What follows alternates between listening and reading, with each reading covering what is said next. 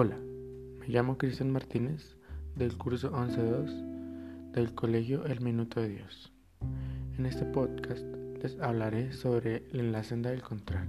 En esta narración para jóvenes lectores publicada por Martín Blasco en la conexión Zona Libre de la editorial Norma, fue una de las obras ganadoras del premio Fundación Cuatro Gatos en 2019. Para iniciar esta reseña vamos a darle un vistazo al tema general del libro y los aspectos más importantes que hay en este. El libro comienza narrando la historia de Faruk, un hombre viejo que viaja sin rumbo alguno por el mundo, o, en otras palabras, un hombre que va de camino y pasa las noches donde este camino les permita.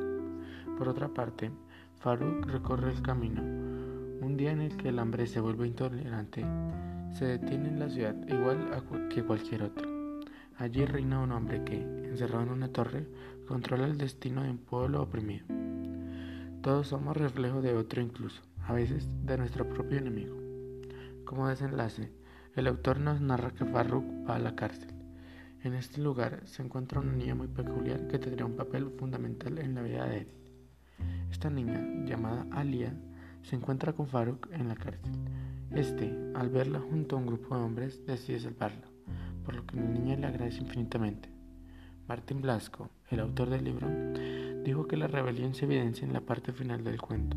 Por su parte, la actitud de Faruk evidencia la ambivalencia de una persona, es decir, el tener una o más actitudes por una persona.